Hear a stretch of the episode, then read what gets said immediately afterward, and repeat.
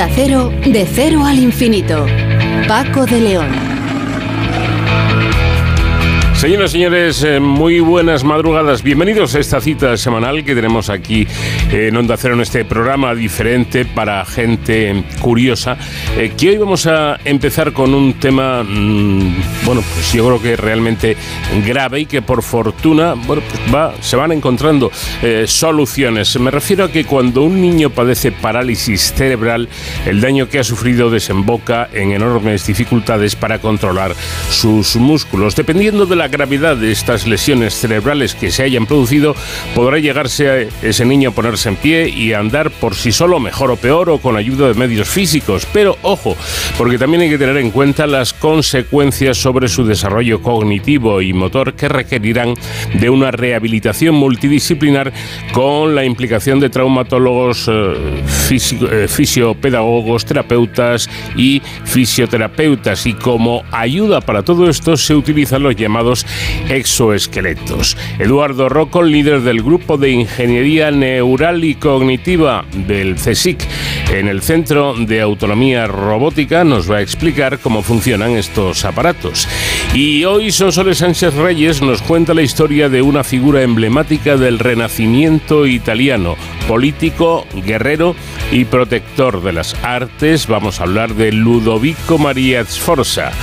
Los eh, más de 10, años, 10 años de eh, trabajo de investigación del Instituto de Investigación Sanitaria Pera Virgili eh, y de la Universidad Rovira y Virgili en el campo de la retinopatía diabética han cristalizado en la comercialización de un software y un sistema móvil basados en la inteligencia artificial para prevenir la retinopatía diabética. El doctor Para Romero nos dará los detalles sobre el asunto.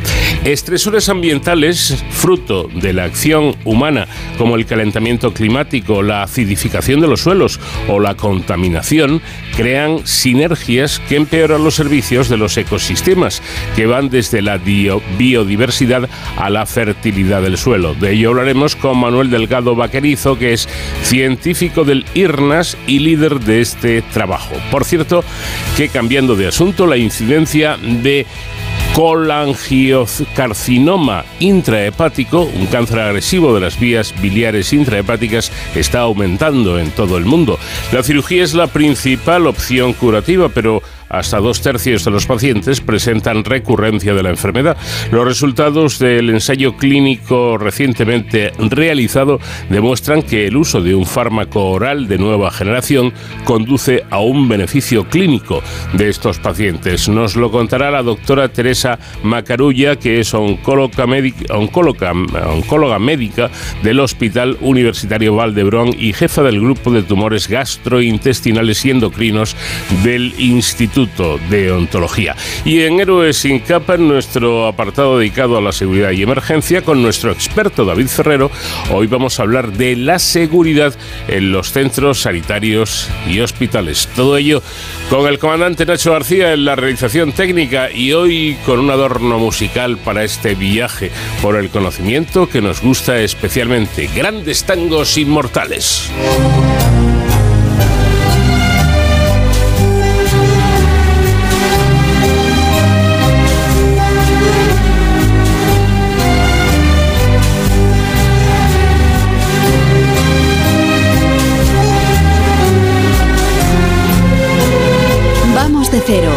Infinito en onda cero. Paco de León.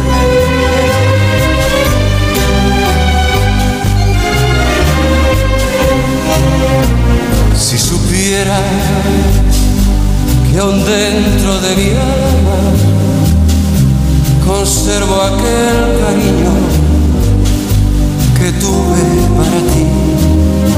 ¿Quién sabe si supieras? Que nunca te olvidado, volviendo a tu pasado, te acordarás de mí. Los amigos ya no vienen, ni siquiera a visitarme, nadie quiere consolarme, mi aflicción. En que te fuiste, siento angustias en mi pecho. El canta que has hecho de mi pobre corazón.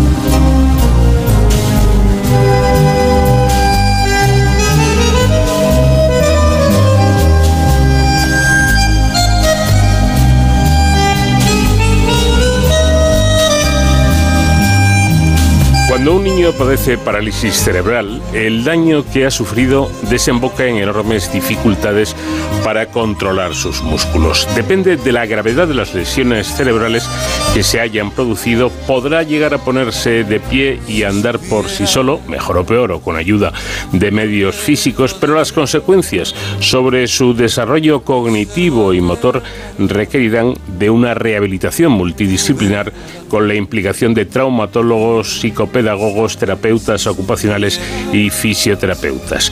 La parálisis cerebral infantil, la causa de discapacidad motora en niños más frecuente, afecta a casi uno de cada 500 nacidos en España, según datos de la Confederación Española de Asociaciones de Atención a las Personas con Parálisis Cerebral ASPACE.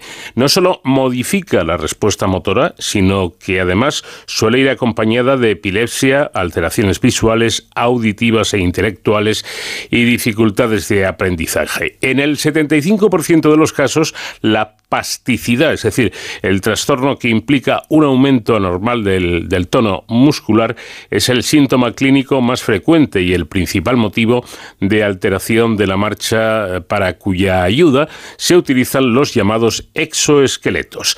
Vamos a saludar ya a Eduardo Rocón, que es líder del grupo de ingeniería neural y cognitiva del CSIC en el Centro de Automática Robótica. Eduardo, ¿qué tal? Buenas noches. Hola, buenas noches. Bueno, el, el cerebro, eh, y esto puede haber gente que no, no haya caído en ello, no lo sepa, puede sufrir estas lesiones durante la gestación, durante el parto o incluso durante los tres primeros años eh, de vida de, del niño, ¿no? Debido a distintas eh, causas. Sobre todo en, la última parte, que es la que más llama la atención, eh, el, niño que ya ha nacido eh, y hasta los tres años aproximadamente padece esta, este peligro. ¿Cuáles serían las causas de que de, desarrollara una parálisis cerebral? Bueno, en realidad la parálisis cerebral se, de, se, da debido a una falta de, de riego sanguíneo, ¿no? como por ejemplo los ictus y la diferencia es que se da a una edad muy temprana, con lo cual en el caso de la parálisis cerebral, esos niños pues tienen problemas para todo su desarrollo y depende del grado de esta lesión, pueden tener desarrollos tanto motores como cognitivos o, o ambos. Entonces la diferencia principal es que se, esta, esta lesión se hace cuando, cuando el niño está en su fase de, de desarrollo. ¿Es, ¿Es, más frecuente esta parálisis cerebral en, en el parto o incluso en, en niños no, no nacidos?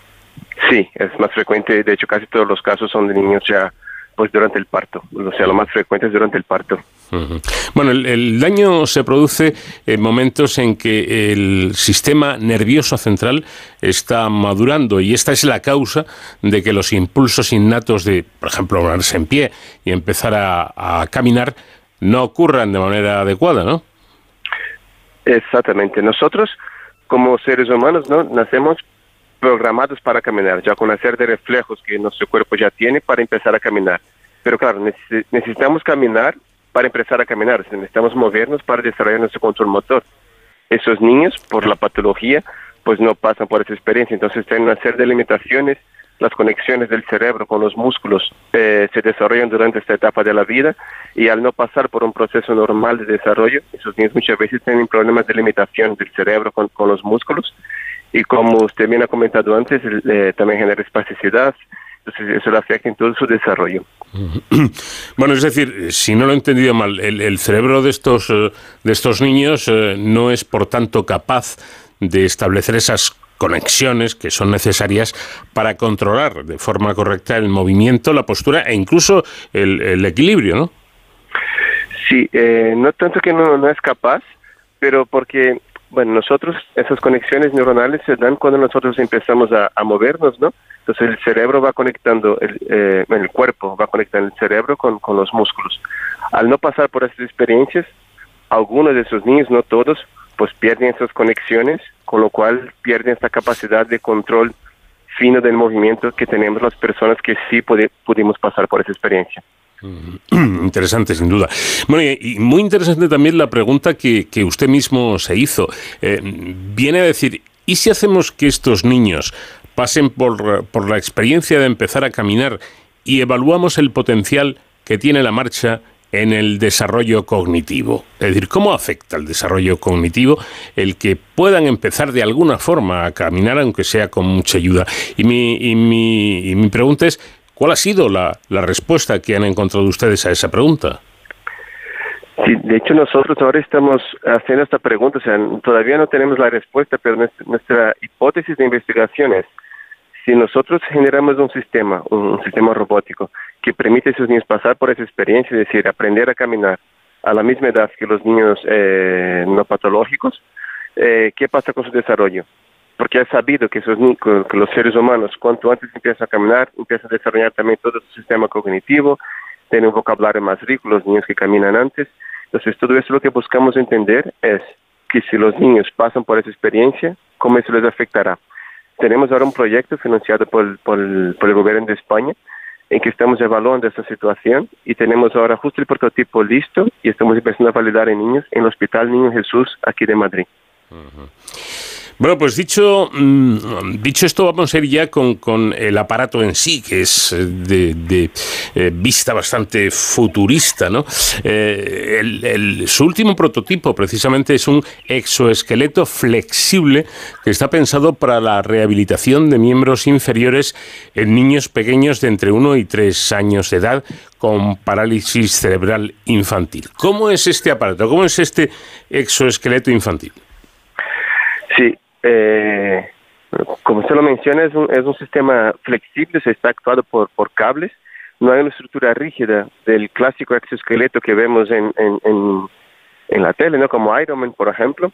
Lo que buscamos nosotros es que sea flexible porque estamos, estamos eh, actuando sobre, sobre bebés y claro, esos bebés están en una fase que tienen que desarrollar todo su control motor. Entonces ellos tienen que ser capaces de en todo momento explorar eh, su entorno y no estar restringidos a un, a un movimiento específico por la estructura rígida del, exoesqueleto. Entonces, es un sistema basado en cables, en que lo que buscamos es generar una especie de campo de fuerza para ayudar al niño o guiarlo durante el movimiento, pero que en todo momento permite que el niño pues también explore sus movimientos en, en, en otros planos, ¿no? Y, y ese es un poco el concepto, que el niño se puede desplazar se puede mover, puede explorar también su cuerpo, o sea, moviendo en todas las direcciones del pie, mientras que el robot induce un movimiento sano en sus, en sus piernas. Curiosísimo, desde luego. Bueno, esto, si no me equivoco, es lo que los expertos llaman la neurorobótica. Eh, es decir, que, que la, la, robótica de alguna forma estaría conectada con, con el cerebro. Eh, eh, sí, es lo que buscamos. Llamamos neurorobótica, neurorehabilitación es básicamente desarrollar tecnología y para eh, estas personas con discapacidad para que puedan mejorar su control motor, su capacidad cognitiva y desarrollarse y tener una vida plana y cada vez más independiente. Pues nosotros ahí en el grupo trabajamos con esos niños, trabajamos también con gente con ictus y lo que buscamos es que la robótica, desde la tecnología, podemos aportar soluciones para mejorar el día a día de esas personas. Bueno, acaban de mencionarlo usted y esto me parece muy, muy interesante subrayarlo. Eh, este aparato podría ayudar no solamente a, pacientes con este tipo de, discapacidad, sino a personas que han sufrido un ictus y, y han quedado bastante mermadas de sus facultades físicas, ¿no? Sí, exactamente. Como hemos comentado al principio de la entrevista, la parálisis cerebral de cierta manera es similar al, al, al ictus porque porque, bueno, es un problema eh, en el cerebro y, y, lo que buscamos es con esa tecnología ayudar a, a, personas tanto, tanto jóvenes como niños como también mayores. En, en este, por dar un ejemplo también, nosotros trabajamos en, un exoesqueleto, el, el CP Walker, que era también para rehabilitación de niños. Pero durante el desarrollo hemos visto que podíamos, por ejemplo, aplicar en mayores para, para ayudar en la rehabilitación de fractura de cadera. Y ahí empezamos a colaborar con una empresa y ahora mismo se desarrolla un prototipo que, aunque a principio fuera pensado para niños, luego lo aplicamos en la rehabilitación de, de mayores con fractura de cadera con resultados bastante interesantes.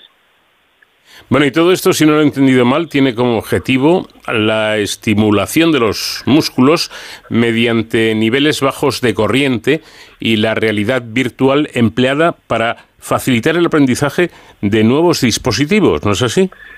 Sí, la, eh, en esos desarrollos cada vez integramos más tecnología, la robótica en sí con, con, los sistemas de exoesqueletos, pero también estamos integrando sistemas de estimulación de los de los músculos para sincronizar la activación de los músculos con la acción del exoesqueleto en sí. Y es más, con, con la tecnología más reciente estamos integrando también realidad virtual para poder eh, crear juegos y, entornos más atractivos para rehabilitación, es decir, que la persona esté inmersa en la tarea de rehabilitación, que esa tarea sea eh, desafiadora, o sea, que crea un desafío para el paciente que esté, eh, que esté involucrado totalmente en esa terapia y que pueda, pues todo esto conlleva a que mejore más su control motor. O sea, es una herramienta más para los médicos, para los fisios, para rehabilitar a esas personas. Bueno, lo cierto es que mm, eh, sabían ustedes por la literatura científica que el hecho de empezar a caminar por primera vez o volver a hacerlo tras una lesión medular o un accidente cerebrovascular estimula, ojo, enormemente el desarrollo cognitivo de los pacientes. Bueno, pues con este prototipo ustedes quieren validar esta hipótesis y demostrar que es así, ¿no? Sí, así es. Estamos buscando eh, la, investigación que hacemos ahora, con, como, como, le he comentado, tenemos el dispositivo en, en el hospital y estamos empezando a validar con niños pequeños, entender cómo se desarrolla su, su desarrollo cognitivo. La, la ambición a largo plazo es poder entender esta, esta relación entre desarrollo cognitivo y desarrollo físico, porque es verdad que hay estudios que demuestran que niños que caminan antes pues tienen un, un, vocabulario más rico, por ejemplo, porque empiezan a caminar antes, interaccionan con más personas, aprenden más palabras y tienen todo ese desarrollo cognitivo. Lo que buscamos es entender si el hecho de que las personas, que esos niños tengan un desarrollo motor más acorde a su edad, si esto va a afectar también su desarrollo físico, o sea, pasar por nuevas experiencias, nuevas alegrías, frustraciones o hablar con más gente, pues eso es lo que buscamos entender con esta investigación. Bueno, y aunque em, creo que ya lo ha comentado nuestro invitado, pero yo creo que merece la pena incidir en ello porque la mejor eh, cualidad de Discover 2 eh, Walk, que es como, como han bautizado este robot para bebés, es su diseño flexible, como decíamos, adaptable además a varios pesos y alturas. Esto evidentemente tiene, tiene ventajas, ¿no? Claro, porque, claro, en esas, esos niños, esas, pues su cuerpo cambia muchísimo en esa etapa de la vida. Entonces tenemos que hacer un, robot que sea capaz de, crecer, por así decirlo, junto con el niño. Entonces es adaptable a diferentes pesos, alturas, alturas. Y también el sistema de control, lo que buscamos es que el robot se entienda cada vez más a cómo el niño se está desarrollando para ser capaz en todo momento desafiarle en su día a día, para ir, para ir pues, promoviendo aún más su desarrollo motor y cognitivo. Y además incorpora sensores que miden y programan la fuerza que se aplica sobre el sistema. Esta utilidad permite hacer un seguimiento más preciso de la evaluación del paciente y modificar además su tratamiento. Me parece, me parece también muy importante, ¿no? Sí, esto, en todo momento estamos monitorizando la, interacción entre este, este bebé, este niño y el sistema, y lo que buscamos, claro, entender mejor cómo, cómo aplicar esta fuerza, porque también tenemos que tener muchísimo cuidado para que en ningún momento hacer daño a esos, a esos usuarios, ¿no? a esos bebés. Entonces, podemos controlar en todo momento esta fuerza para crear campos de fuerza o intenciones en esos niños sin que en ningún momento le hagamos daño. Bueno, lo cierto es que lleva muchos años trabajando con distintos prototipos y elementos de ayuda a personas con distintas discapacidades. Y así mm, hablan ustedes incluso de la neurorehabilitación personalizada, que es como dar una vuelta más de tuerca. ¿Cómo, sería esta, esta neurorehabilitación personalizada? Eh, esto es una tendencia de futuro porque, y eso también está muy relacionado también a la, medicina personalizada, porque claro, nosotros, eh, como coloquialmente hablando, somos cada uno de nuestro padre y nuestra madre, mm. y tenemos, pues, y también las patologías pasa lo mismo, se depende de cómo tengas la lesión, pues tengas un tipo de desarrollo o de, afectación o de síntoma o u otro. Y lo que buscamos es entender específicamente cada paciente, cada sujeto que está en nuestro sistema para poder personalizar las acciones que, aplicamos eh, a cada persona de manera maximizar eh, la mejora motora y cognitiva individual de cada paciente que utiliza el sistema. Esto viene de la mano también de la inteligencia artificial que nos permite a través de una serie de algoritmos pues entender mejor todo lo que pasa el, en el usuario y también en su entorno y utilizar esta información para personalizar la terapia que estamos aplicando. Eduardo Rocón, líder del grupo de Ingeniería Neural y Cognitiva del CSIC en el Centro de Automática Robótica. Enhorabuena por el trabajo que realizan y muchas gracias por habernos atendido. Bueno, gracias a, a vosotros por la, por la entrevista y también por divulgar en su trabajo. De cero al infinito. Figura emblemática del Renacimiento italiano, político, guerrero y protector de las artes, Ludovico María Sforza se convirtió en duque de Milán en 1494, sin librarse jamás de la imagen de usurpador del poder tras la sospechosa muerte de su sobrino, heredero del ducado. Esta es la apasionante historia que hoy nos trae Sonsoles Sánchez Reyes. ¿Qué tal, Sonsoles? Buenas noches. Muy buenas noches, Paco. Bueno, empleando los mejores artistas como Leonardo da Vinci, eh, implementó un rico programa artístico centrado en celebrar su persona y el vínculo con sus predecesores como propaganda para legitimarse. Así que vamos ya con el relato.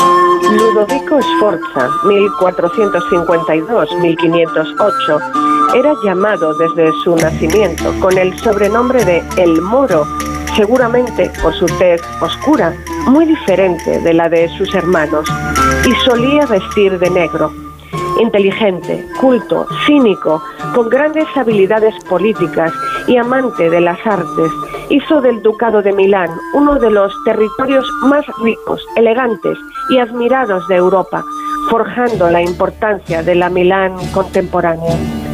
En el momento del asesinato, en una conjura, del duque de Milán, Galeazzo María Sforza, hermano de Ludovico, su heredero, hijo de Galeazzo y de Bona de Saboya, llamado Gian Galeazzo, tenía solo siete años. Era el año 1476. Las leyes establecían la regencia de la reina hasta su mayoría de edad. En 1479 murió otro hermano de Ludovico, Sforza María, el siguiente en la línea de sucesión tras Gian Galeazzo. Ludovico María se convertía así en el segundo en sucesión al trono. Ludovico, que había dejado Milán por cuestiones políticas, persuadió a Bona de Saboya de que si volvía traería tranquilidad al ducado. Así fue, y el pequeño Gian Galeazzo firmó la regencia del Moro. En 1482, momento de pujanza del Ducado de Milán, Leonardo da Vinci, que tenía 30 años, escribió a Ludovico Sforza exactamente de la misma edad, ofreciéndole sus servicios. Tengo proyectos de puentes con andamios muy ligeros y fuertes, adaptados para ser fácilmente transportables, con los cuales asaltar al enemigo y del enemigo escapar. Estoy en grado de procurar el agua de fosos en caso de asedios y de tomar la delantera con puentes, escaleras y otros instrumentos adaptados. Si siempre durante un asedio no se pudieran usar las máquinas tirabombas, conozco el modo de abrir pasajes en rocas y otras fuentes. En tiempos de paz creo poder satisfacer muy bien, en comparación con cualquier otro, en arquitectura, proyecciones de edificios públicos y privados y hacer arribar agua de un lugar a otro. Además, puedo esculpir en mármol, bronce y terracota tan fiel a los orígenes de cuanto podrían hacerlo otros. Ludovico Sforza nombra a Leonardo Ingeniarus Ducalis. Comienza el primer periodo milanés del artista, 18 años, de 1482 a 1500. Da Vinci pinta el famoso cuadro La Dama del Arminio, retratando a Cecilia Galerani, amante de Ludovico, uno de los personajes femeninos más cultos de la época. Escribía poesía en latín, componía música y organizaba reuniones con artistas, intelectuales y filósofos. Leonardo y ella se hicieron muy amigos. Y en 1492, Da Vinci inicia el fresco de la Última Cena a petición del Moro en el refectorio de la iglesia florentina de Santa María delle Grazie.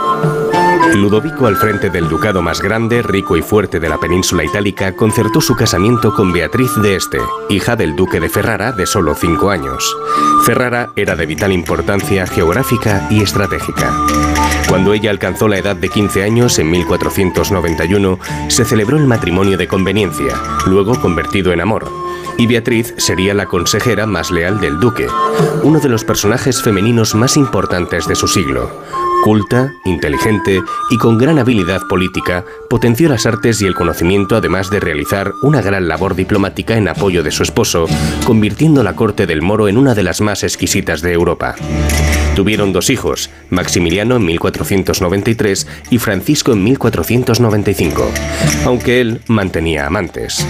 A una de ellas, Lucrecia Crivelli, de quien tuvo un hijo, Ludovico le regaló un retrato de Leonardo, la Belle Ferronnière. En 1493, Milán era uno de los estados más poderosos de Europa, pero Ludovico seguía siendo considerado un usurpador del trono. El moro buscará en Maximiliano I de Austria, emperador del Sacro Imperio Romano, el aliado para su reconocimiento como duque de Milán. Los Habsburgo, tras las guerras con Francia, necesitaban dinero y acordaron casar a la hermana del duque Gian Galeazzo, Bianca María, con su majestad austriaca. Leonardo organizó la escenografía de la boda. El 4 de febrero de 1495 muere Gian Galeazzo, extendiéndose las voces de que su tío, Ludovico, lo había envenenado. Tras los funerales, Ludovico convocó un concilio en el castillo para la sucesión y por unanimidad fue elegido duque de Milán de la que ya ejercía el poder como regente. Bajó a pie las calles de la ciudad como establecía la tradición hasta la iglesia de San Ambrogio, donde recibió la bendición del prior con la espada y el cetro, símbolos del poder ducal. Pero el rey de Francia, Carlos VIII, soñaba con reconstruir el imperio romano de Occidente y coronarse emperador. Y para eso necesitaba los puertos italianos del sur. Eso alarmó a los estados de la península itálica, que se sintieron amenazados. Cuando Nápoles cayó, el rey Carlos inició el retorno a Francia. En el paso de los Apeninos lo esperaba un ejército de Milán, Venecia, Mantua y Ferrara, y mercenarios a sueldo. Pero tras la cruenta batalla, Carlos logró volver a Francia e iniciar su rearme. Entonces el moro firmó la paz con el rey francés. Venecia lo consideró un traidor. Las tragedias asolaron al duque de Milán. En poco tiempo perdió a su querida hija extramatrimonial, Bianca Giovanna, y a su esposa, fallecida al dar a luz a los 21 años un niño que tampoco sobrevivió en 1497. Fue enterrada provisionalmente en la Basílica de Santa María delle Grazie de Milán donde se encuentra el famoso fresco de La Última Cena, mientras se construía una espléndida tumba en la Certosa di Pavia, donde el duque planeaba un día descansar junto a ella. Poco sospechaba entonces el moro que ese maravilloso sepulcro quedaría vacío para siempre y que estaban condenados a no yacer en la misma tierra. En 1498, el rey francés Carlos VIII murió su sucesor, Luis XII, reclamaba como propio el Estado esforzesco, pues su abuela, Valentina Visconti, era hija del gran Gian Galeazzo Visconti, el duque de Milán que comenzó la construcción del Duomo. Venecia no tardó en irse con Francia. Solo Maximiliano de Austria, en profunda crisis financiera, quedaba aliado a Milán. Venecia invadía el ducado mientras los franceses lo hacían por el otro flanco. Las principales poblaciones no opusieron resistencia, descontentas con los altos impuestos del moro. Ludovico pasó los Alpes para llegar a donde residía el emperador Maximiliano el 2 de septiembre de 1499. Cuatro días después, Milán caía bajo los franceses. Iniciaría pues más de 300 años de dominación extranjera. Ludovico reclutó 800 mercenarios suizos y 500 hombres de armas, y el 1 de enero de 1500 volvió para recuperar su ducado. Llegó a Milán y reconquistó Novara. Pero el 6 de abril, el castillo de Novara fue alcanzado por un gran ejército francés en el que también había mercenarios suizos. El encuentro entre los ejércitos fue sanguinario. Las tropas de Ludovico, inferiores en número, estaban exhaustas y al término de la segunda jornada, los mercenarios suizos del Moro abandonaron la pelea alegando no querer luchar contra compatriotas pese a los intentos de Ludovico de doblar sus sueldos. El 9 de abril, los soldados salieron del castillo de Novara para rendirse al francés que esperaba afuera. Ludovico, disfrazado de soldado, intentaba escapar, pero uno de sus soldados gritó a los franceses quién era y fue apresado. Cuando el duque fue hecho prisionero por los franceses, Leonardo dejó Milán. El moro fue llevado a Francia, llegando a Lyon el 2 de mayo de 1500. A pesar de la insistencia del emperador Maximiliano para que se le liberase, el rey francés Luis XII se negó y humilló al duque, negándose a recibirlo y sin dispensarle trato de prisionero especial. Al invierno siguiente, Ludovico enfermaba y entonces Luis XII cambiaba su conducta displicente hacia él. Le enviaba su médico personal junto con un enano de la corte para animarlo. El moro fue trasladado al castillo de Pierre luego al castillo de Lis Saint-Jean en Bourges y finalmente a la ciudadela real de Loche, en el Valle del Loira, en 1504. Aunque el duque se queja de su desgracia, allí es tratado con respeto por su estatus. Su mazmorra privada estaba equipada con letrina, amueblada y caldeada. Contaba con dos servidores. Se le permitía escribir y recibir cartas. Tenía decorada su celda con cuadros de gran valor y podía recibir visitas pasear por el patio interior y acceder a los materiales necesarios para el ejercicio de su pasión, la pintura. Apasionado de las artes, se le atribuyen las notables pinturas que decoran su mazmorra y otras huellas de su presencia se encuentran en la parte derrumbada de la Torre Nueva del Torreón. Pero su fallido intento de fuga en 1508 hizo que el rey de Francia lo encerrase en la torre del castillo, privándole de todos sus privilegios, en condiciones más severas, que le provocaron una profunda depresión. Murió poco después de ser trasladado a la torre desde el calabozo del torreón del castillo donde había estado encarcelado cuatro años. Era el 27 de mayo de 1508. Tenía 56 años y los últimos ocho los había pasado prisionero del rey de Francia. Su mazmorra se visita hoy y aún contiene rastros de su encarcelamiento, como frescos en los muros y en las bóvedas e inscripciones a mano. Sus diseños han sido restaurados y se puede leer una de sus inscripciones, El que no está contento, en la pared de la fachada oeste. Su cuerpo nunca fue repatriado.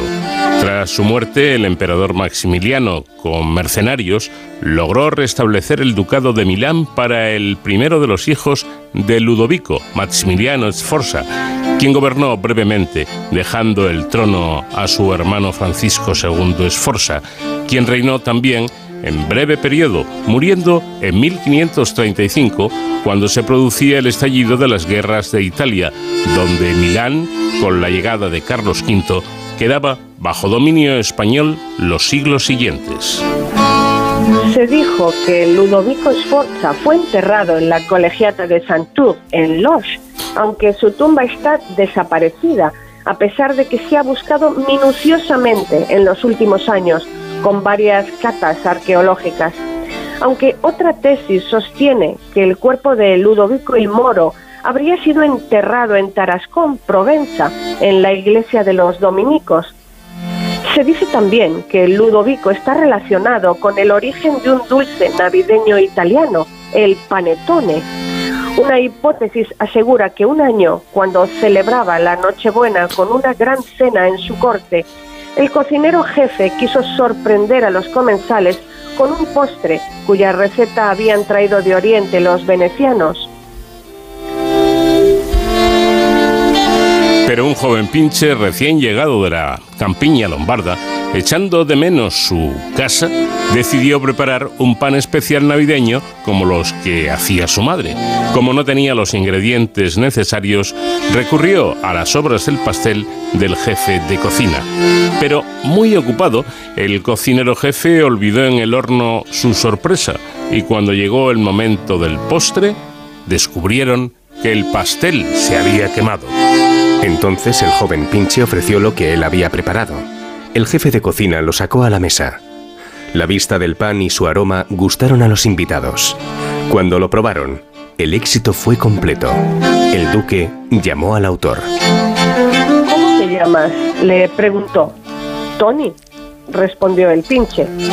Así que este es il pane Tony, el pan de Tony, bromeó Ludovico, y ordenó que en Navidad al año siguiente preparasen más. Leyenda o realidad es imposible hablar del Renacimiento italiano sin mencionar a Ludovico Sforza, el moro. Pues la historia del Moro, un curioso personaje también, y de paso nos hemos enterado de este típico dulce navideño que nació precisamente eh, en aquellos años y, a su lado. Eh, la próxima semana tendremos más paseos eh, por la historia con Sonsole Sánchez Reyes. Gracias Sonsole, un fuerte abrazo. Igualmente, Paco, muchas gracias a ti y hasta la próxima semana. De cero al infinito.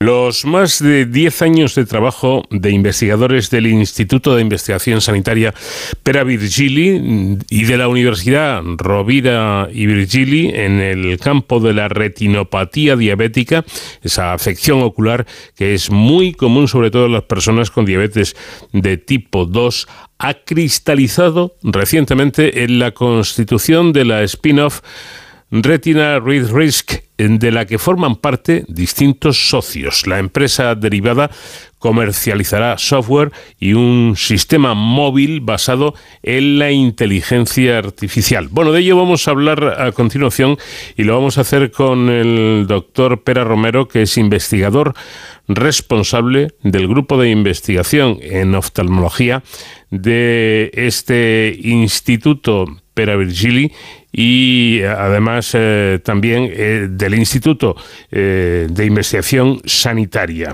de, de, esta entidad. Doctor Pérez Romero, ¿qué tal? Muy buenas noches.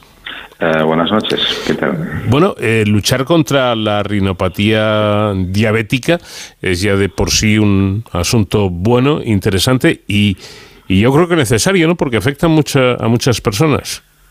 Sí, sí, más que nada es que hay muchos pacientes diabéticos, eh, está, la diabetes está aumentando en todos los países, tanto eh, a veces se, piensa, bueno, la diabetes solo afecta a los países occidentales ricos, no, no, no, incluso en países pobres, en África está aumentando muchísimo también la, cantidad de pacientes diabéticos y, y actualmente ya, por ejemplo, en España estamos en un 10% de la población que son diabéticos. Algunas áreas muchísimos más. La zona Canarias tiene una prevalencia de diabetes importante.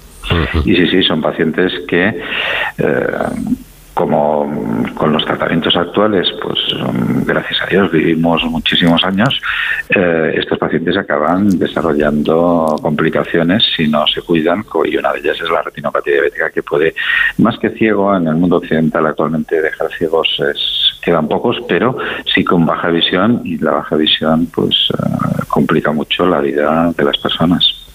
Bueno, ¿y cómo es? Y sobre todo en qué consiste, eh, o qué es lo que hace este este software que se puede adaptar además a un sistema móvil eh, basado en la inteligencia artificial, como decíamos al comienzo.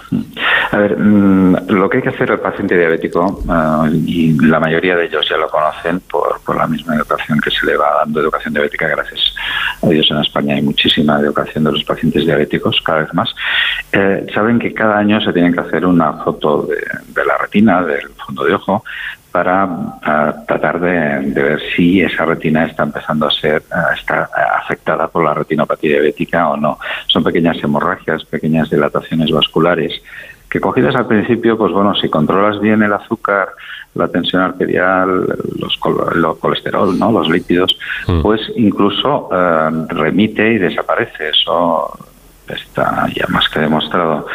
Entonces, el hacer esta foto uh, implica que el paciente tiene que desplazarse a una serie de centros, nuevamente están en atención primaria, donde están unas cámaras, que es el retinógrafo, que es bastante aparatoso, no se puede trasladar este aparato fuera de, estos centros y eh, obliga a pacientes que a lo mejor viven en pueblos, están alejados de, las ciudades donde acostumbran a estar estas, lo que nosotros llamamos unidades de cámara no mediática, donde están los retinógrafos. Mm. Esto dificulta eh, el día a día del paciente y a veces hace que incluso eh, muchos de estos pacientes no lleguen a hacerse esa foto que tiene que hacerse. Por cierto, yo ahora me pierdo un poco con esto de las comunidades autónomas.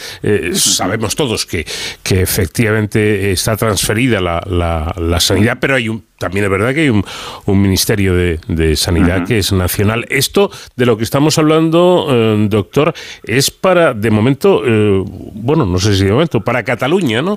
Eh, mm, no, no, no, este es un proyecto nacional. Ah, es nacional. Es, un proyecto europeo, IT Health. piense que está involucrada Telefónica, porque es la parte interesada en el.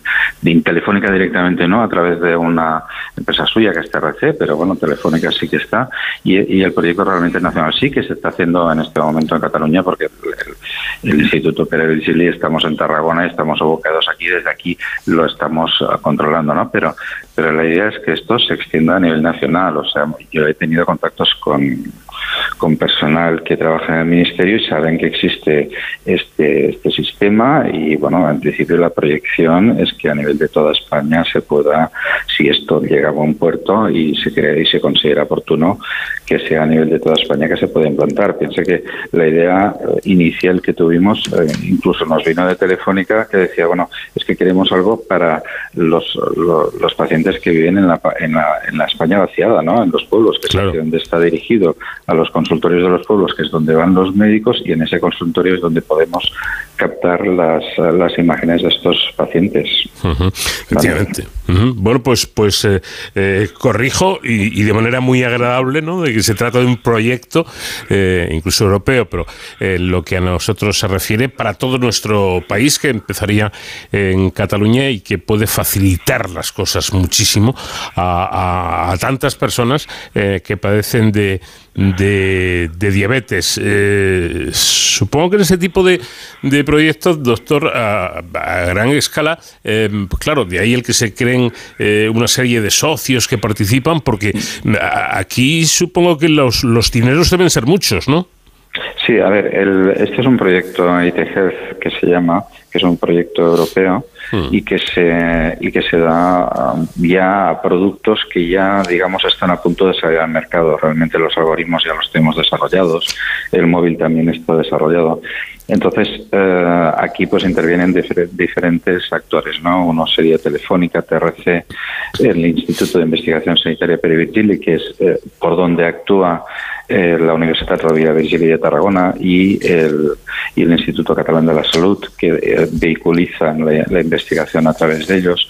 O sea, son siempre varios actores, incluso otra empresa, Genesis Biomed, que también me parece forma, forma parte del spin-off. Eso tal vez se lo comentará mejor el doctor, el profesor Que está más avanzado en estos temas. Pero bueno, más o menos son estos socios los que eh, han desarrollado este spin-off y son los que, eh, digamos, el marco legal que tendremos para ir avanzando en este proyecto y poder eh, implantar, si es posible, si el Ministerio lo cree oportuno, este sistema pues, a, nivel nacional, que sería lo, ideal, claro. Sin duda alguna que todos los pacientes de esta patología, que es la la diabetes puedan, puedan eh, beneficiarse de este avance que cuándo podría empezar a funcionar? Bueno, el, proyecto es a tres años, llevamos un año de desarrollo. En principio, de aquí dos años tiene que estar terminado y el compromiso con Europa es que menos en el mercado y a partir de allí, eh, pues bueno, los diferentes actores sanitarios que tenemos en España pues puedan eh, utilizarlos si lo creen conveniente. Probablemente, eh, en parte, los algoritmos de los que hemos desarrollado se puede utilizar antes, eh, siempre. Pero bueno, el, proyecto en, principio como máximo dos años tiene que estar terminado. Ya, ya estamos hablando 2025. Bueno, pues prácticamente ahí a la vuelta de, la esquina. Y una última cuestión, doctor, porque esto de la diabetes eh, me da a mí que es una enfermedad un poquito traicionera, ¿no? Y, en esto de la retinopatía mm, da la sensación de ser, yo no soy médico, pero desde fuera y habiendo leído y consultado un poco, que eh, como que va minando poquito a poco, que no, no da eh, grandes sobresaltos y como no te cuides y vigiles, llega el problema serio, ¿no? Exacto, el problema de la diabetes es que no duele. Y entonces, como no duele, eh, pues un dulce siempre apetece, ¿no? Y es, estamos hablando de comer, estamos hablando de hacer dieta. Eh, si hicieran dieta los diabéticos, la mayoría ya saben que se pueden controlar mucho mejor y la dieta cuesta, cuesta mucho de hacer. Y el problema en la vista es que si no haces una foto de la retina, no detectas las lesiones iniciales y para cuando el paciente se da cuenta que no ve, y, hemos llegado tarde porque la, la enfermedad de la retina, la retinopatía ya está en una fase que ya no se trata ya solamente con la dieta y con el control de la glicemia, sino que hay que actuar con otros medicamentos. Pero sí, es cierto, la diabetes es muy traicionera. Bueno, pues afortunadamente mm, personas, investigadores, eh, médicos eh, como, como el doctor Pérez Romero están ahí para, para trabajar y, poder ir eh, avanzando en el tratamiento de estas patologías. Doctor, muchísimas gracias por habernos atendido. Enhorabuena por el trabajo y estaremos muy atentos a que pase ese plazo y sepamos y tengamos noticias de si este software mm, está ya a disposición de los, de los pacientes. Muchísimas gracias a ustedes.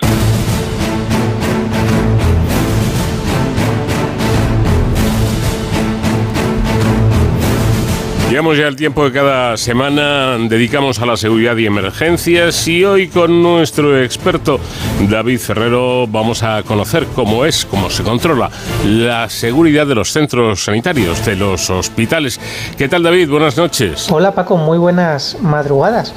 Pues fijaos, esta, esta semana me ha dado por pensar, y además por pensar desde el punto de vista del prisma de la seguridad, y es que eh, todo el mundo conocemos los hospitales, eh, unos más, otros menos hemos pasado por esas instalaciones, ¿no? Sabemos cómo son, sabemos además que son esas instalaciones muy grandes, y yo pensaba, bueno, pero es que a la cantidad de riesgos y cantidad de cosas que puede pasar dentro de un hospital, porque ya sabéis que dentro de la seguridad pues hay muchos factores y, yo pensaba, bueno, pues es que no solamente la seguridad de los pacientes o, si ocurre un incendio, cómo hay que actuar, ¿no? Pero también es que en los, hospitales hay material eh, muy valioso, eh, puede haber agresiones, ¿no? Todos, todos conocemos casos de, agresiones a sanitarios que, que, ojalá no ocurriesen, pero, pero se dan. Eh, pueden ocurrir robos, tanto de ese material, como decíamos, como de medicamentos. Eh, se atienden a pacientes, eh, pues a veces alterados o pacientes que han delinquido, que están detenidos incluso, o que pertenezcan, por ejemplo, a grupos peligrosos. Puede haber atentados terroristas, también es todos los riesgos. En fin, fijaos en que los hospitales son las organizaciones o incluso las infraestructuras, como queramos mirarlo, que tienen o que están expuestas a un mayor número de riesgos. Esto de que los hospitales son las organizaciones con el catálogo de riesgos más amplio, no lo digo yo, sino que lo dicen desde el Observatorio de Seguridad Integral en Centros Hospitalarios. Y hoy hemos querido hablar con ellos en esta sección de Sin Capa para conocer eh, a quienes están detrás de velar por la seguridad en estos centros hospitalarios y en estos recintos. Con lo cual hemos ido al Observatorio de Seguridad Integral en Centros Hospitalarios y hemos querido invitar a su presidente, Santiago García, quien además es el director de seguridad del Hospital Universitario Gregorio Marañón de, Madrid. Eh, Santiago García, buenas noches, bienvenido. Eh, buenas noches, David, muchas gracias. Bueno, yo he dicho algunos de los riesgos que a mí se me pasaron por la cabeza en ese momento, ¿no? Eh, que estuve pensando, pero eh, seguro que hay muchos más. ¿Cuáles son los principales riesgos a los que tenéis que hacer frente desde las direcciones de seguridad de los hospitales? Pues, eh, como tú bien has dicho, David, el catálogo de riesgos es amplísimo. Y es verdad que es que tenemos del catálogo de riesgo cualquiera de las partes en las que nos fijemos los tenemos. Tenemos riesgos sobre personas, tenemos riesgos sobre las instalaciones. Es verdad que a nosotros nos preocupan mucho, sobre todo los riesgos que pueden afectar a todas las personas que están ingresadas en un hospital, como es un incendio. Eh, es verdad que el hospital, en función de dónde esté construido, de a qué se dedique, porque no son lo mismo los riesgos de un hospital psiquiátrico que un hospital materno infantil, pero es verdad que todos los hospitales El riesgo de incendio, por ejemplo, es un riesgo súper común que además eh, se nos da muchas veces esos pequeños conatos de incendio y que si pudiese desarrollarse afectaría a, todo a todas las personas que están en el hospital, que además no olvidemos que no se pueden valer por sí mismas, que no pueden hacer frente al incendio, no pueden evacuar, eh, con lo cual pues son riesgos bastante importantes, pero es que además tenemos muchísimos riesgos, tenemos fuentes radiológicas dentro del hospital de nivel 2, de nivel 3 y muchas veces incluso de nivel 1. Eh, tenemos de todo, de todo. Tenemos instalaciones como mi hospital, por ejemplo, que es referencia a la atención a presos eh, y penados, donde vienen aproximadamente unos 70 presos eh, al día y donde se les atiende tanto en urgencias como en consultas, como en hospitalización o tratamientos. Con lo cual, el catálogo de riesgos es amplísimo. Y, siempre además con, con, unas características muy especiales que tienen los hospitales, como es, eh, como decíamos, la vulnerabilidad. Somos muy vulnerables. Nadie piensa que va a ir a un hospital y le pueden pasar cosas. Con lo cual es verdad que, esa conciencia de seguridad que muchas veces tenemos en casa, cuando vamos a un hospital se nos olvida esa conciencia de seguridad, tanto a los trabajadores como a los pacientes. Luego, además, eh, pensamos en el hospital como en centro sanitario, pero dentro de un hospital pueden convivir diferentes eh, establecimientos, ¿no? Por ejemplo, pues eh, restaurante, cafetería, que es lo más habitual, pero luego también puede haber bancos, puede haber guarderías, puede haber eh, capillas, puede haber zonas de recreo, en fin, que eso también dificultará esa labor de seguridad. Pues, pues sí, la verdad es que mira, los, grandes hospitales como el mío o como otros muchos hospitales que tenemos en toda España, al final son pequeñas ciudades. Un, hospital como el mío tiene 22 edificios y tenemos de todo. Hoy, por ejemplo, por la mañana hemos tenido una, una visita de una ONG que nos ha traído a la UME, bomberos del Ayuntamiento de Madrid, Guardia Civil, Policía Nacional, a visitar a nuestros niños hospitalizados. Eh, a las dos y cuarto hemos tenido un concierto en el hall principal de un grupo de música de Ella Baila Sola con todo lo que implica. Al final todo esto repercute en la seguridad del hospital porque al final somos eh, entidades abiertas de alto tránsito. Eh, en un hospital como el mío son 25.000 personas pasando al día por el hospital. Entonces eh, es muy complicado de, de, gestionar este tipo de situaciones y de que todas todos los derechos de todas las personas que están dentro convivan y de que al final una persona que viene a visitar a un familiar pues si tiene que tomarse un café porque está con él todo el día allí esperando, o tiene que comprarse una revista, tiene derecho a que haya una, una pequeña tienda, o tiene derecho a que haya un banco para poder sacar dinero, o necesita que haya una capilla para poder bajar y tener un momento de tranquilidad. Y todo eso tiene que hacerse en unas condiciones mínimas de seguridad, porque claro, nos implica que tengamos un banco dentro del hospital, claro. No es la primera vez que roban el cajero automático del banco dentro del hospital con lo cual, todo eso nos implica a los departamentos de seguridad hospitalarios y son cosas que nosotros tenemos que valorar todos los días. El transporte de fondo para poder cargar los cajeros. Al final, hospital. al final vemos que hay una coyuntura por toda la cantidad de circunstancias que se pueden dar dentro de un centro sanitario. Circunstancias que también se, se pueden volcar en el ámbito digital, con lo cual me imagino que hoy también ya la seguridad digital será una de las asignaturas preferentes porque cada vez son más los tratamientos que se dan online, cada vez hay más interconexión dentro de un hospital, ¿no? Eh, tanto dentro como fuera, y la seguridad online también debe ser importante. La seguridad online ahora mismo y la seguridad digital es fundamental. Eh, y además es, muy importante que, tengamos claro no solo la seguridad de la información desde la parte digital, sino también desde la parte física. Nosotros lo hablamos muchas veces y decimos, vale, está muy bien, eh, vamos a intentar que nadie acceda a nuestros archivos, que los archivos estén siempre disponibles, que podamos tenerlos tal, pero ¿y si viene una persona y accede directamente a nuestro CPD? ¿Qué es lo que pasaría? Tenemos que garantizarlo. Y además tenemos un problema que nos estamos enfrentando cada día más y es eh, el Internet de las cosas. El Internet de las cosas que hace que ahora mismo todos los equipos dentro del hospital estén conectados. Y están todos interconectados y muchas veces es las pequeñas filtraciones que se producen de seguridad en los hospitales muchas, vienen, muchas veces vienen de estos pequeños aparatos, de que hemos conectado un escáner a la wifi del hospital y de que eso, esa electromedicina que nosotros llamamos dentro del hospital está conectada a nuestra red de datos y muchas veces no tienen la capacidad de gestión de seguridad que tenemos en nuestros propios equipos. O sea, los ordenadores del hospital los tenemos súper controlados y muchas veces estos pequeños flecos es lo que hace que tengamos alguna pequeña filtración de seguridad y es lo que tenemos que ir muchas veces a controlar, porque es lo que te digo, ahora mismo están conectados a Internet, desde los desde, los ecógrafos portátiles, los endoscopios, cualquier tipo de, elemento de electromedicina que tenemos en el hospital está conectado a, la red de datos del hospital. Además, no estamos hablando de algo banal porque, bueno, al final un ciberataque a cualquier otra organización pues bueno, eh, hablamos de sustracción de datos, hablamos del bloqueo de las páginas web, etcétera, pero un ciberataque a un hospital, dejarlo paralizado, puede incluso suponer eh, poner en riesgo la vida de los pacientes, o sea que es algo muy serio. Sí, sí, no es la primera vez que pasa. Ya hemos tenido algún caso eh, de, bloqueo de, los sistemas y trabajamos en ellos, hacen planes de contingencia, porque es verdad que ha pasado algún caso. Recuerdo un caso en Estados Unidos, en California concretamente, un, ciberataque paralizó eh, toda la estructura digital de un hospital y hubo un niño en la UCI de, neonatos que murió porque se paralizó toda la, electromedicina de, la UCI. Con lo eh. cual este, tiene repercusiones muy importantes. Yo creo que todos tenemos claro la importancia que tienen los hospitales en nuestro día a día, pero sobre todo, y más si cabe, eh, cuando ocurre algún acontecimiento extraordinario, eh, una catástrofe, un atentado, eh, un accidente de múltiples víctimas, si no funciona un hospital o si no funciona correctamente, la cosa se agrava más todavía. De ahí la importancia de la seguridad de estos recintos.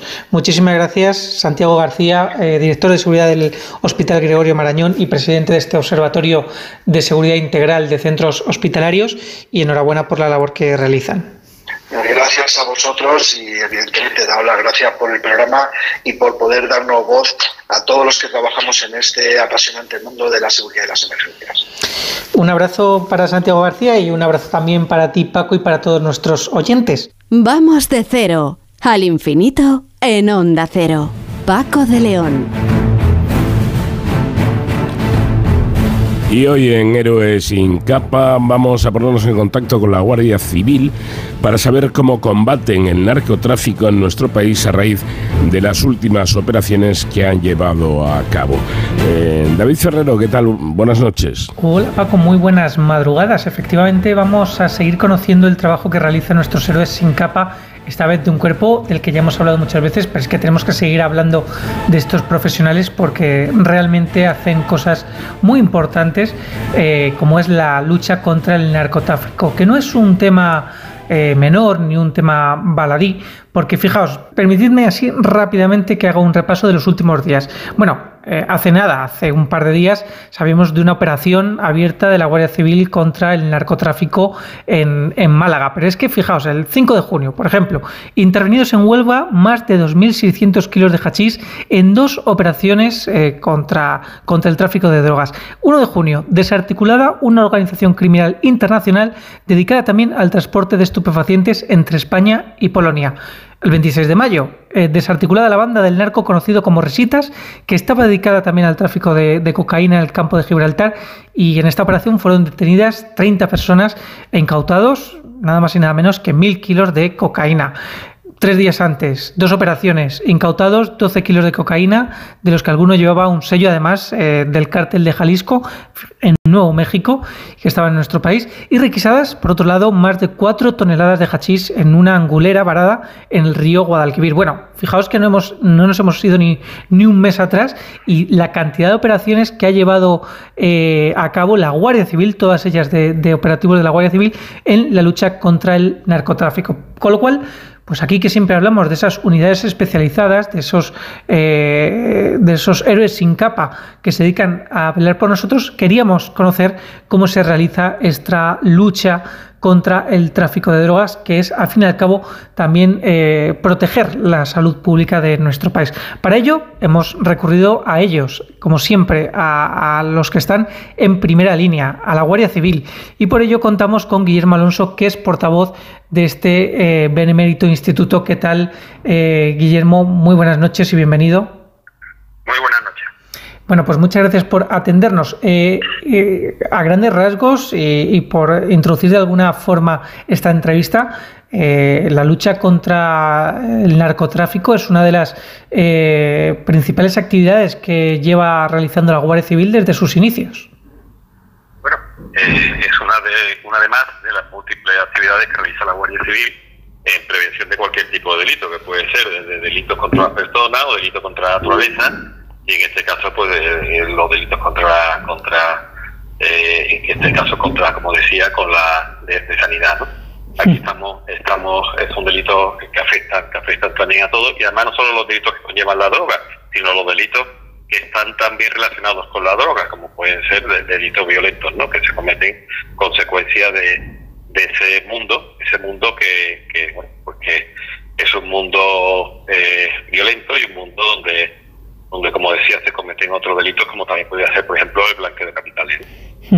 Pues claro, los delincuentes que se dedican a esto del narcotráfico suelen ser delincuentes eh, peligrosos que trabajan muchas veces de forma organizada, ¿verdad? Claro, detrás de todo esto, de un aparente, por ejemplo, imaginar un aparente cultivo de, marihuana, esa marihuana que, se, que, como digo, se, se cultiva en, en una vivienda, en, en una barriada eh, de, una ciudad andaluza, una ciudad de, de, cualquier ciudad de España, eh, o en una finca escondida, detrás de eso, esa marihuana tiene un destino final. Ese destino final, en muchos de los casos, va a ser Europa por lo tanto, necesita en lo que sería el crimen organizado para esa marihuana que se va recolectando, eh, esos cogollos en particular de marihuana que se van recolectando en diferentes sitios, se van uniendo, se van envasando al vacío y se tienen que transportar a, esa, a, bueno, a donde sea, ¿no? ese lugar de Europa. Entonces, detrás de eso, sin duda, hay crimen organizado y después esa violencia que, que lleva adelante, de que es la violencia pues, de organizaciones que roban a otras organizaciones, en fin, todo este, este mundo que es un mundo, como digo, muy peligroso. Además, es peligroso no solamente por el ámbito de las organizaciones criminales, sino también porque puede salpicar en un determinado momento al ciudadano de a pie, no solamente a través del consumo de estos estupefacientes, que va directamente a la salud, sino que además si este eh, tipo de delincuencia no se combate de forma eficaz y antes de que arraigue, por así decirlo, eh, puede suponer un problema también de seguridad pública. Claro, claro, y, no es la primera vez que, por ejemplo, eh, lo que se denominan huecos, que son los robos de droga entre, entre organizaciones, no es la primera vez que se han equivocado los, los malos, como decimos nosotros, las organizaciones, y han cogido y han entrado en una vivienda creyendo, creyendo que era la vivienda a lo mejor de un narcotraficante, y han cogido y a lo mejor pues han, han agredido y además bastante violentamente a los miembros de, de, una familia que no tiene nada que ver, ¿no? Eso no es la primera vez que ocurre. Mm. Entonces, ese, es un peligro que tiene, sobre todo tiene la marihuana, pero después hay otras organizaciones que son las de hachís, que son las que traen el hachís que se produce en Marruecos y que tiene ese destino final eh, también Europa, ¿no? Europa y parte, por supuesto, en España, pero la gran parte va a Europa. Pues ahí son organizaciones que están acercadas normalmente en la costa y que se dedican a ese transporte, solamente al transporte, porque el dueño de la droga en principio es eh, el marroquí y después el dueño final van a ser esas diferentes organizaciones de diferentes países europeos, ¿no? Y por último estaría también la cocaína, que también son condiciones muy violentas porque eh, también se juega mucho dinero. Y eso entran de otro modo diferente, ¿no? Entran a través de los puertos, a través de los aeropuertos y también hemos detectado últimamente también esa cocaína que entra también a través de, las mismas redes que usan para el hachís, porque viene vía África. Eh, ah, vemos que hay mm, multitud de métodos para el tráfico de drogas. Eh, vemos además que la actividad que la Guardia Civil eh, lleva a cabo en este sentido contra el narcotráfico no estamos hablando de una operación al mes o dos cada, cada, cada 15 días, sino que en menos de 20 días hemos visto que en las últimas semanas ustedes han hecho más de, cinco operaciones, ¿no? ¿Cómo, ¿Cómo es capaz un cuerpo policial como el suyo de la Guardia Civil de hacer frente a esta cantidad de, de, delincuencia, ¿no? Eh, con lo que tiene que ver con respecto a las drogas? Bueno, partiendo de la base, habría que, distinguir básicamente eh, dos partes, ¿no? Una parte es la prevención del delito, para eso eh, están las patrullas, las patrullas de frontera, las patrullas de fiscal de la Guardia Civil, y eh, que están apoyadas con el sistema integral de vigilancia, eh, que es el, que se conoce como CIBE, que también son cámaras y son radares instalados en la costa, y eso sería hacer un poco la labor como de prevención, ¿no? Y después también, por supuesto, eh, muchas veces hablamos de operaciones y, y, las operaciones propiamente son operaciones de investigación y eso pues ya requiere, bueno, pues requiere incluso meses de trabajo de compañeros de los equipos de DOA, que están en las diferentes comandancias de, de la Guardia Civil de Andalucía bueno, y el resto de España, y esos equipos de se dedican a la investigación. Entonces, por una parte, puede haber, por ejemplo, comentaba antes lo de Huelva, es una operación que de repente eh, hay mal hijo y se interviene porque se detecta que hay mal hijo, y después también, a raíz de ese hijo o por otra serie de circunstancias, se abren operaciones que son operaciones de investigación, están judicializadas y esas operaciones a veces nos llevan hasta años, ¿no? Porque ahí lo que se importa no es coger la droga, que coger la droga es importante, pero lo más importante es, desmontar esa organización. Y si después esa organización la descapitaliza, eh, le hace los estudios para poderle quitar, eh, vamos con los equipos nuestros de blanqueo de capitales, de poderle eh, quitar todo, todo lo que tienen económicamente, que han ganado consecuencias de ese, de ese tráfico de droga, pues la verdad que entonces es como sería el triunfo completo, ¿no? Em, hemos hablado mucho de los malos, como usted decía, ¿no? De, estos delincuentes. Ahora me gustaría hablar un poco de los héroes, de nuestros héroes sin capa. ¿Cuál es el perfil de los agentes de la Guardia Civil que luchan contra el narcotráfico, sabiendo que hay una parte importante de investigación, ¿no? De más de policía judicial y otra más de intervención? Pues, eh, por supuesto hay todo, porque en la Guardia Civil no dejamos de ser eh, personas normales y corrientes que vamos a nuestro trabajo y eh, bueno eh, puede haber dos cosas importantes en este caso, que sería eh, la, iniciativa, personas con, que tengan iniciativa y sobre todo personas que tengan, mm, lo importante es tener eh, lo que se decía antiguamente, amor al servicio, no esa gana de trabajar. Entonces, eso, como dice Soy, pues son personas que se levantan todos los días y que, bueno, que tienen su trabajo y tienen mucho interés y una dedicación plena. Yo, estos últimos años que he estado trabajando con, muy cerca con todo el equipo esto de eh, dedicado a la, investigación de, narcotráfico, eh, sobre todo sobre todo personas que, le dedican mucho tiempo y mucho esfuerzo y muchas veces lo sufre su familia, esa, esa dedicación, pues bueno, pues dedican a, prevenir en este caso, a investigar mejor dicho el delito y finalmente pues, pues se consiguen grandes operaciones, pero siempre mm, tiene que haber ese esfuerzo personal que, para que las cosas lleguen a buen puerto. ¿no? Y para finalizar, preguntarle el, cómo ha cambiado el paradigma del narcotráfico en, los, en las últimas décadas, o se sigue trabajando igual que hace 15, 20 años.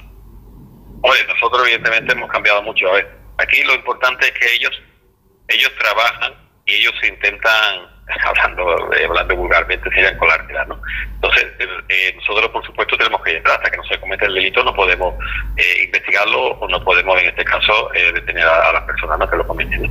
Es cierto que de 2018, que, empezamos con, con el plan especial de, seguridad en el estrecho, que después se ha aplicado a diferentes provincias, es cierto que ellos mismos han tenido que cambiar y, están cambiando continuamente. ¿Por qué? Porque bueno, por la presión que le estamos sometiendo primero en el estrecho y después ha hecho que, que, que ellos mismos se eh, alíen con organizaciones del resto de Andalucía.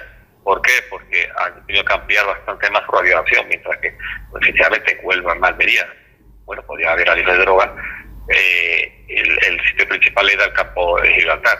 A nosotros presionar en el campo de Gibraltar, pues han tenido que, como digo, digregarse. Otra cosa también, eh, han cambiado los métodos, mientras que antes en una embarcación con hachís, iba a Marruecos, volvía y se escondía en, en la costa, en los narcoembarcaderos que, que tenían preparados. Hoy en día, eh, esa prisión policial le hace que estén esas embarcaciones todo el tiempo en el mar hasta que las embarcaciones eh, finalmente estropean o tienen algún tipo de problema, ¿no? ¿Qué es lo que pasa? Pues entonces eh, la tiran y buscan, buscan otras embarcaciones. Y claro, también requiere, ese cambio también produce que se hayan creado eh, bueno, pues eh, organizaciones que se dedican a la logística, a llevar eh, combustible a esas embarcaciones a alta mar, ¿no? Porque mientras que antes llegaban a puerto y, cargaban y volvían, o llegaban a puerto, entre comillas, llegaban a los embarcaderos, hoy en día no pueden hacerlo o no, no, lo hacen con la facilidad que lo hacían antes y tienen que y tienen que repostar combustible en alta mar. Es decir, que todo ha cambiado como todo en la sociedad y esto también lo que está claro es que la Guardia Civil pues siempre intenta estar a la vanguardia para para adelantarse a los, a los malos. Guillermo Alonso, portavoz de, de este cuerpo de la Guardia Civil, muchísimas gracias por atendernos.